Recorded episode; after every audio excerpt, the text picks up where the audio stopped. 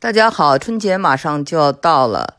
春节呢是返乡的季节，回家是一个中国人非常在乎的概念。那么，我想就把这个概念呢再扩大一点啊，谈到整个的这个人类对家乡、故乡的这种感受。我们知道，其实啊，关于家乡、故乡、返乡，在这个。包括乡愁，在文学里面都很多了。呃，余光中写的乡愁非常有名了，他在台湾的时候写出来的。那么就是还有呃阿来，我们知道是一位藏族作家，写过啊《尘埃落定》，获得过茅盾文学奖，在四十一岁的时候就获得了茅盾文学奖。他呢也多次提到啊，他的写作是跟。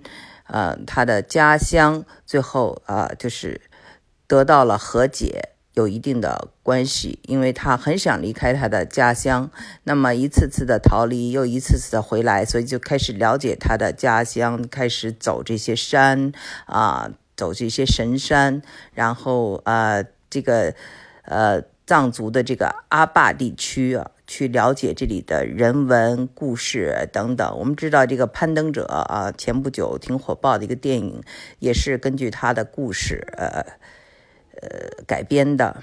那么呢，我呢今天还想讲一位，就是我非常喜欢的呃西方的呃这个诗人，他呢将故乡和返乡的演绎呢，呃也是呃非常的。著名，他呢就是德国的诗人，叫赫尔德林。呃，大家也许对赫尔德林这个名字不太熟悉，但是他是跟黑格尔一个时期的，然后，呃，是黑格尔的同学。那么还有一位非常著名的德国哲学家，叫做海德格尔。海德格尔呢也是非常推崇赫尔德林。啊，赫尔德林写的最著名的一首诗就叫做《返乡致亲人》。那么我们知道，谈到家乡这个词哦，家是 home，啊，家乡可以是 hometown。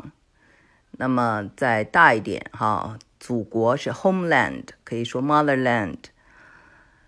所以呢，那个在赫尔德林的他的作品里头呢，这个故乡。也是啊，从一开始是他母亲的家，再后来呢，就是他们的那个流域在河畔，然后是他们那个地区，最后呢是整个的这个西方文明啊，哦，西方文明之前应该还有德国，德国西方文明。然后我觉得他其实讲的更重要的一个家园呢，是指精神家园。他的精神家园，我觉得他指的就是这个。古希腊的神话，这种神性是最终的这个他所指的精神的故乡。那么对此呢，我呢就是想跟大家聊一下哈。其实刚才说过的阿莱他也聊谈过，就是说他觉得故乡是我们嗯对世界往深处了解的一个开始。赫尔德林也有。这种表达。那么，赫尔德林这个人呢，他其实是一个命运挺悲惨的一个人。虽然他跟黑格尔是同一个时代，但是却不为人所知。是在他死后的一百年左右，被这个海德格尔发现啊，在海德格尔呃著书里说对他非常高的评价，才重新。得到世人的关注，从而现在成为最最著名的这个世界的西方诗人。他是古典浪漫派主义的一个代表。那么，就像绘画界有梵高，那么西方的德国的这个诗人里有赫尔德林。那么，赫尔德林其实我是最早。从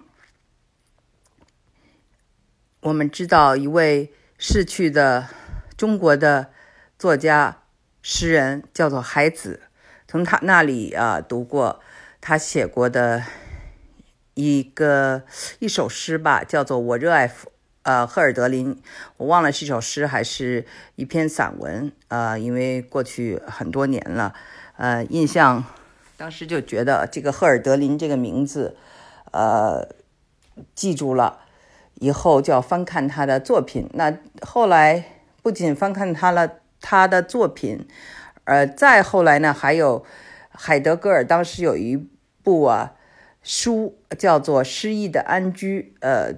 这么一部哲学著著作，在这个当时的国内也是非常的流行。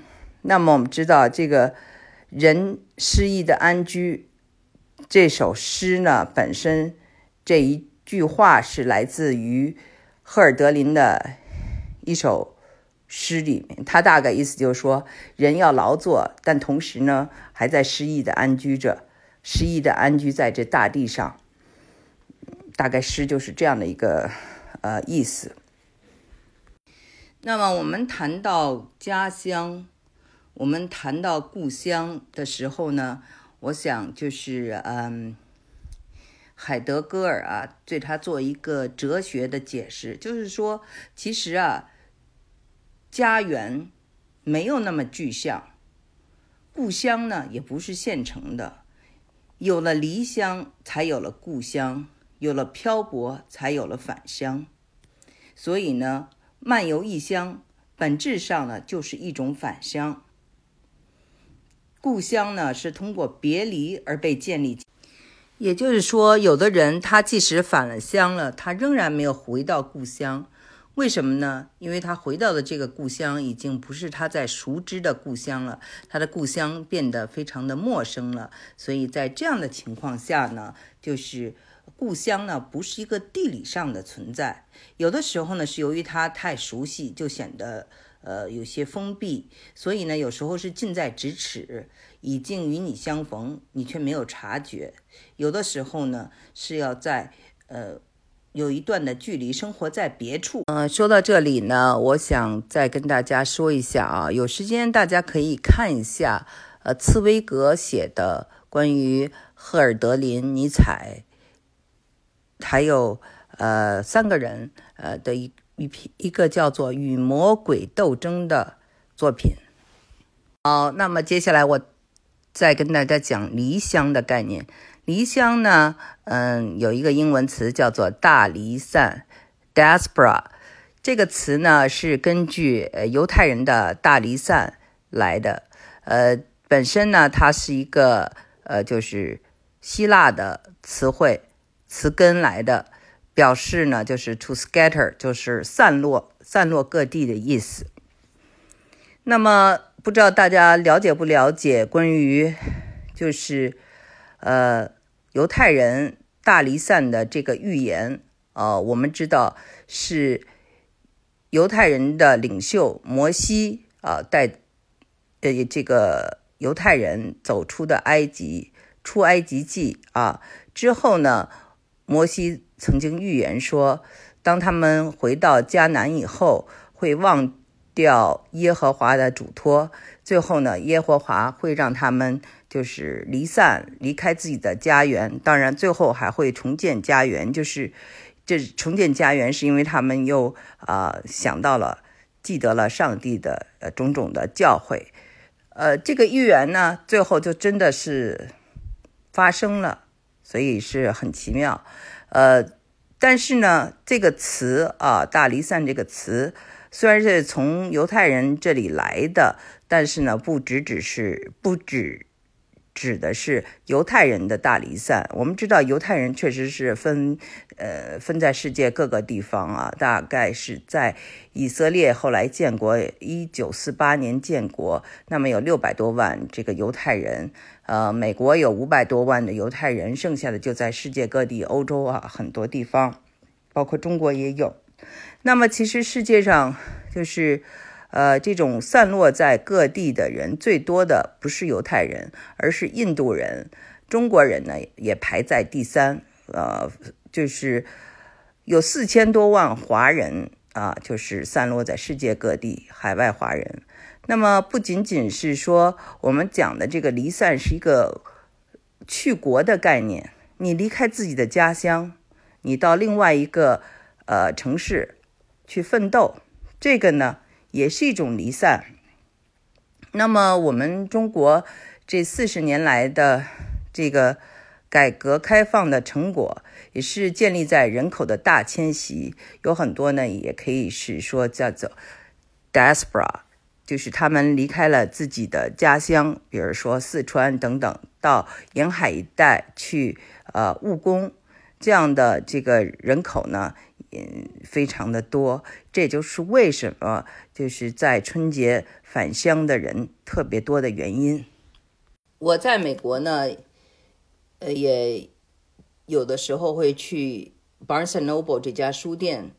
跟一些人啊见面，我们呢主要是聊哲学，一起读海德格尔，一起读黑格尔，呃，没有一起读过赫尔德林。但是因为谈到了故乡、返乡、离散这些概念，我就把赫尔德林介绍给大家，把海德格尔介绍给大家，同时呢也嗯讲一下呃这个英文单词“大离散”的它的这个原原意啊是。